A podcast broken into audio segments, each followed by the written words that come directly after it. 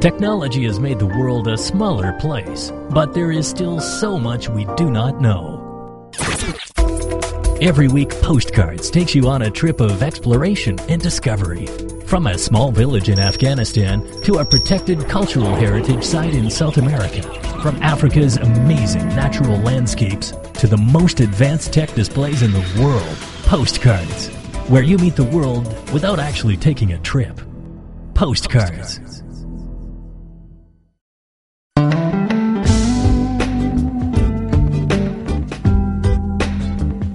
Hello and welcome to Postcards, a show which takes you across borders without actually leaving home. I'm Wen Jie.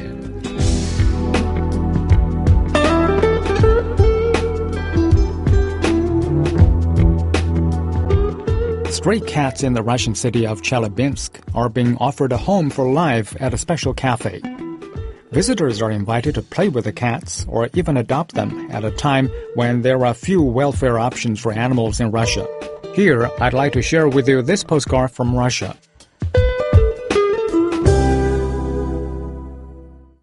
This black and white cat looks quite at home on his perch, peering around. But life wasn't always quite so pleasant for this little chap who was homeless before he found refuge here. This is the Kotofe Cat Cafe in the Ural city of Chelyabinsk, the first of its kind in this part of Russia. It takes in unwanted cats for all sorts of reasons, whether they're strays or if their owners can no longer keep them.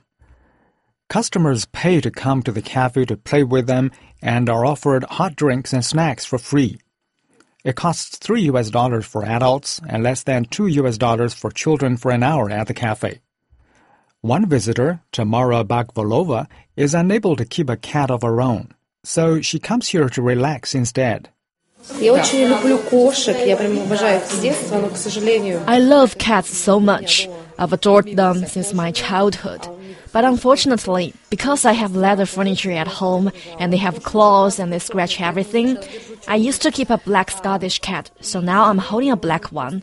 But unfortunately, that's why we couldn't keep a cat because it's impossible to change the furniture all the time. And you can come here to relax.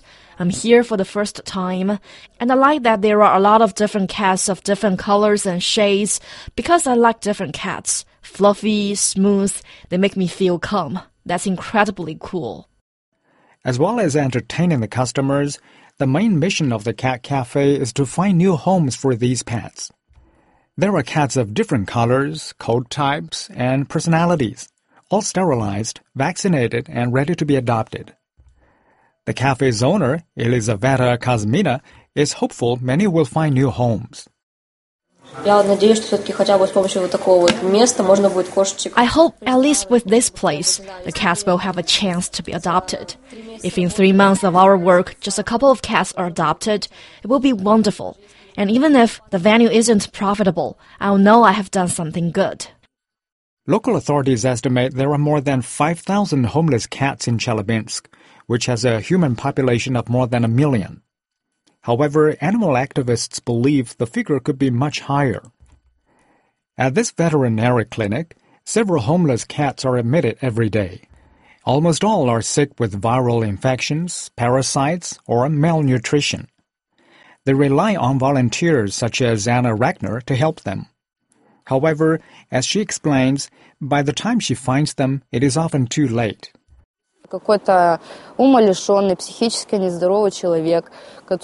There are some insane, mentally ill people who put either rat poison in meat pieces and spread them throughout the yard. Then you go and collect per cat's bodies, per dog's bodies, or if you manage to find them alive, you write to the other animal activists. They try to heal the animal and fight until the end. Anna saved these ten cats from being poisoned. She hid them in a heating pipeline when it was minus 30 Celsius degrees in Chelyabinsk. Now she comes here every day to feed them. She buys them food with her own money or with the help of other activists. There's still no official government animal rescue system in Russia or proper animal welfare legislation.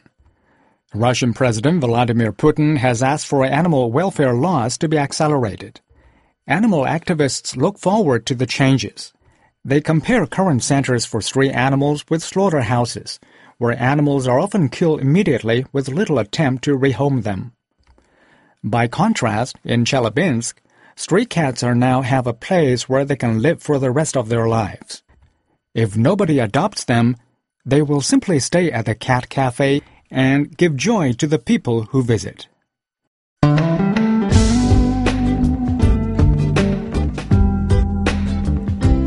You're listening to Postcards, a weekly program on events and life stories taking place in different parts of the world.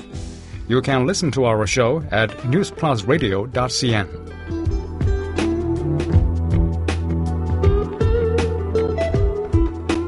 An Italian company has come up with a sweet idea to create environmentally friendly plastic products that are biodegradable.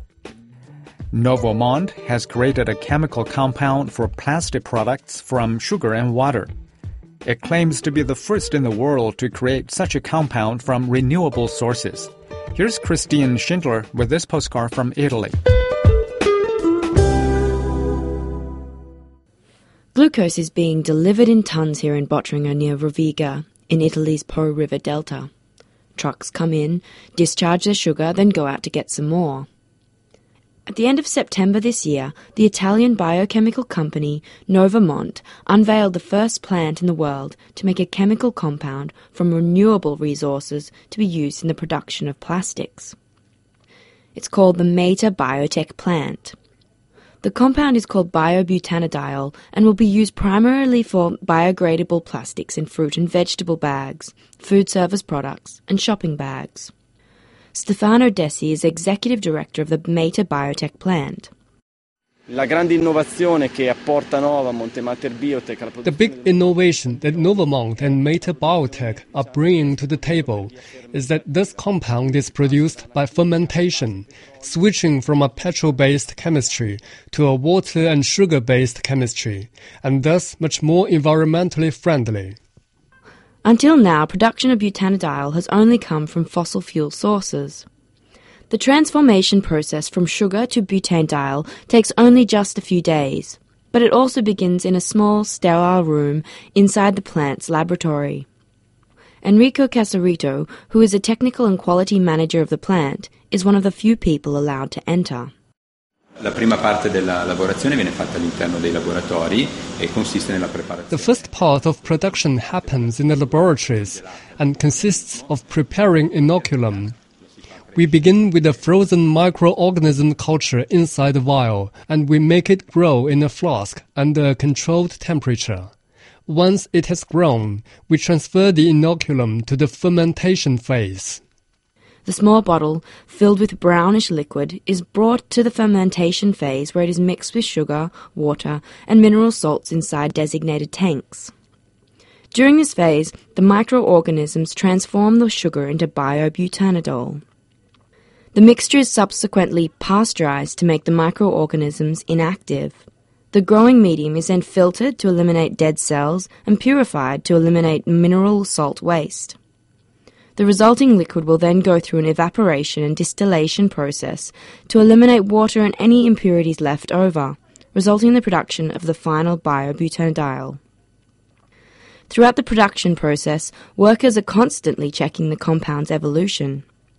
Some are based in the control room, which is filled with screens displaying the movement, quantities, and chemical aspects of the different phases. Others are in charge of constantly sampling the compound to verify its progression matches the data on the computer. At full capacity, the plant will produce 30,000 tons of biobutanediol a year, while the current global market for butanediol is around 1.5 million tons a year, according to Novamont. For green chemistry expert Vittorio Maglia, who is part of the board of the Italian technology cluster of Green Chemistry Spring, the opening of this plant is a latest demonstration of Italian excellence in the green chemistry sector. Il mercato da adesso è molto piccolo. Si parla del 3-4% The current market is very small. We are talking about 3 to 4% of chemistry. But what is important is twofold. First off, Italy can be a leader in excellence, and consequentially, it will not limit itself to the Italian market, but look at the global market. The other important aspect is that this is a sector that will have to grow, as there are policies that have just begun to be put in place to reduce carbon dioxide emissions and thus use biomass and adopt a circular economy. Novamont invested 100 million euros to convert the abandoned plant, which had closed about a decade ago. With its 70 plus employees, Mater Biotech intends to make the plant as eco friendly as possible in the long term by using second generation sugars rather than glucose and recuperating dead cells to produce its own biogas. Condividiamo un forte entusiasmo per, questa, per questo lavoro. We share great enthusiasm for this task because we're quite proud of being the first in the world to have industrialized a process like this one. So it's a great satisfaction. It was an incentive for us. Now we must continue to work to optimize the processes, standardize them. It's a task that we're all excited about. In the meantime, the team seems happy with the latest sample of biobutanediol recuperated at the end of the cycle. It looks as transparent as water a sweet innovation that's good for the company and the environment. Everywhere you look today, China is in the news. But what about the lives behind the stories? How do ordinary Chinese live and work? And does everyone here do kung fu?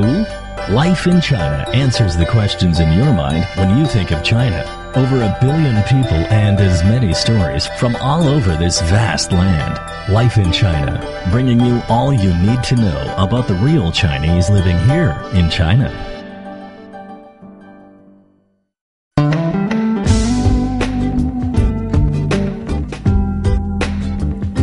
You're listening to Postcards, a weekly program on events and life stories taking place in different parts of the world.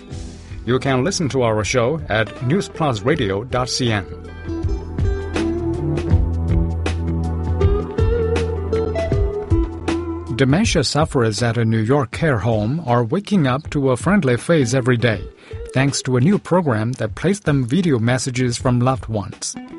Residents with neurological conditions are often known to be difficult with staff in the morning and refuse care as they are confused about their whereabouts. The Good Morning videos offer a familiar face, friendly smile, and personal anecdote to help start their day in a more positive way. Here's Shane Bickham with this postcard from the United States.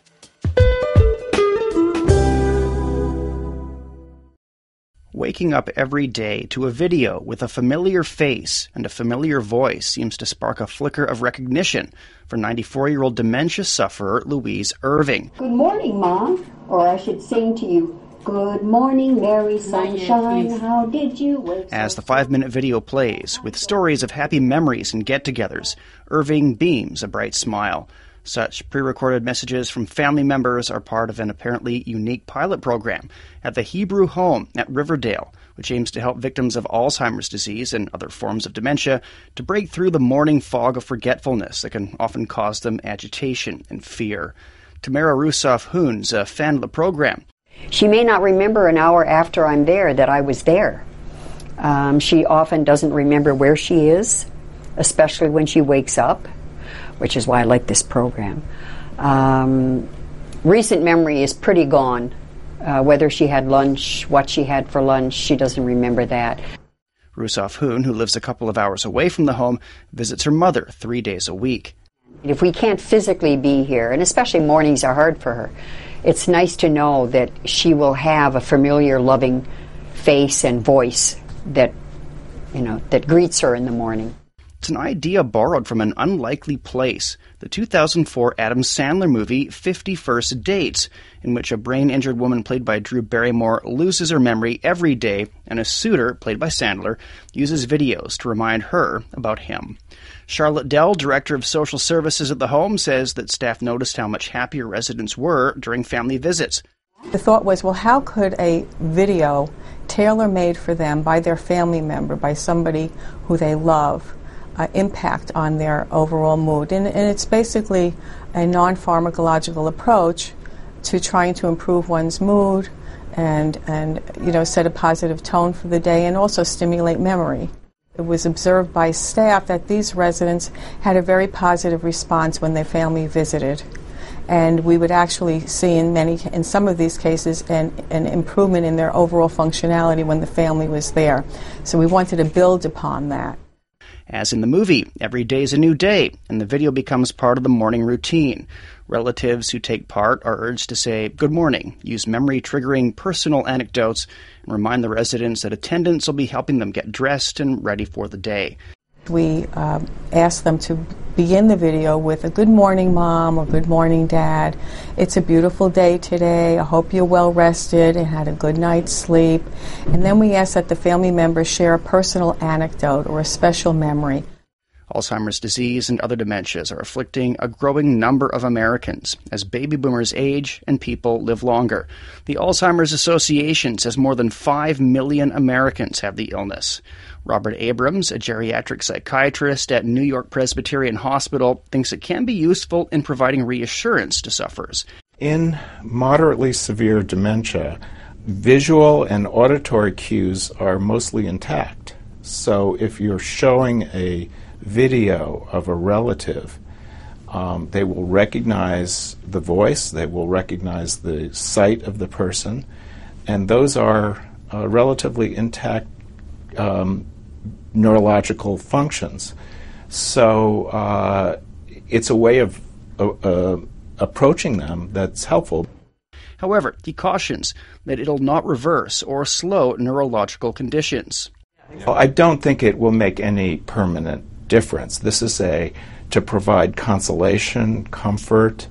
Um, the it's addressing itself to agitation related to dementia. It's a symptomatic treatment. It's not going to fundamentally alter you know the course of the disease or improve improve memory in any substantial way. But if it makes patients feel better, if it makes the environment seem less alien and frightening, I think it's uh, very valuable. Ruth Drew, Director of Family and Information Services for the National Alzheimer's Association, also has reservations but agrees it has benefits. You know, I'm not sure if a recorded message is going to change a person's awareness, but I think it's a great thing to try. And really, it might work well for one person, maybe differently from another. Certainly, finding ways to tap into the familiar, to uh, show a face and a voice of a person that that they love and know and trust. That's a great idea.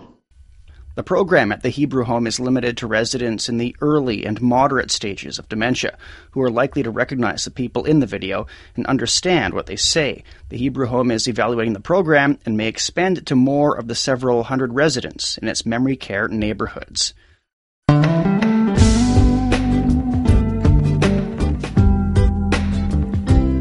Listening to Postcards, a weekly program on events and life stories taking place in different parts of the world.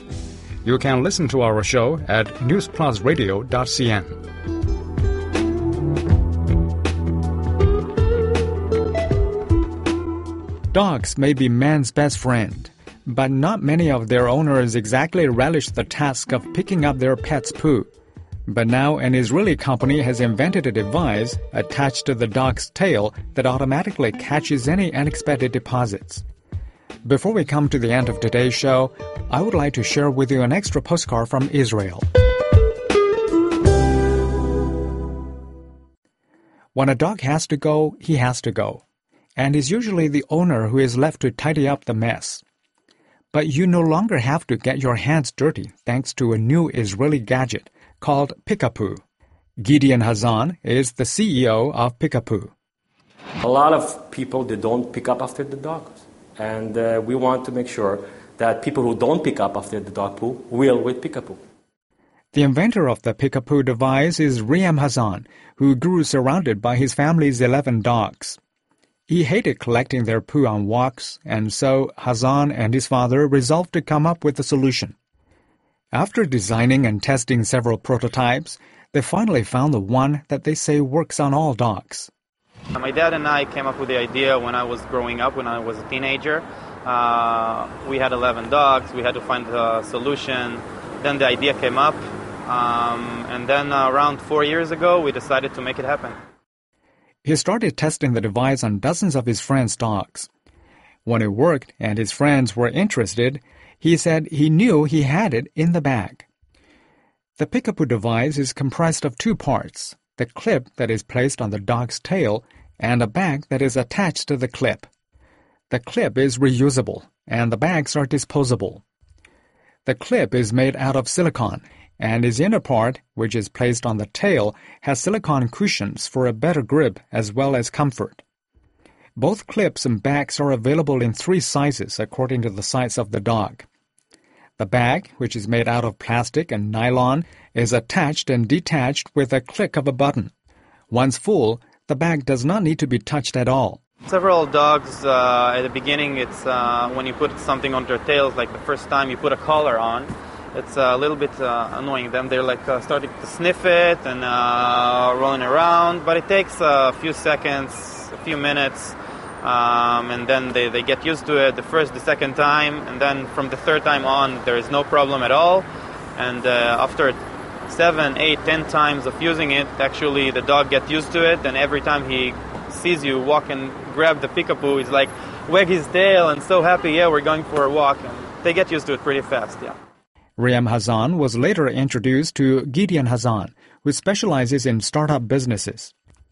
Gideon admits he was a little skeptical that this would work until he tried it on his five year old dog, Valentina. He recalls she gave him a funny look when he first put the Pikapoo on her tail. To Gideon's amazement, it worked, and Valentina was happy using the bag. Worried this might have been a one time fluke, he tested it a few more times. Each time, Valentina seemed more comfortable with it. This was enough to convince Gideon, and he became the CEO of the company. Then Pikapoo embarked on a Kickstarter campaign to raise funds. They reached the $15,000 goal in a matter of a few hours. The company says one clip and 60 bags will cost around 30 US dollars, and then a monthly supply of 60 bags will cost an additional 15 US dollars. Sajil Rubin, a 46 year old blind woman who lives in Jerusalem and is guided by her 10 year old Labrador retriever Maggie, says the device has made a huge difference. Living in the city, Rubin is obliged to pick up after her dog. But this is difficult because of her sight issues. Because I live in the city, she defecates between cars. On many occasions, when I had to pick up her excrement, I get smeared. Right now, with the Pikapoo, first of all, I don't get smeared. It is clean. It is easy to use, and I can quickly put it in the trash can. I have a solution to my neighbors getting upset about her defecating in the streets and her excrement not getting picked up. Gideon Hassan explains that the design ensures everything stays in the right place once the dog gets down to do its business. On the clips itself, there's uh, support. There's two wings that holds the back in place. So there's not a problem. Once we put the Pikapoo on the dog's tail, uh, the bag will not move. The company is looking for investors and hopes to sell the Pikapoo online and at retailers soon.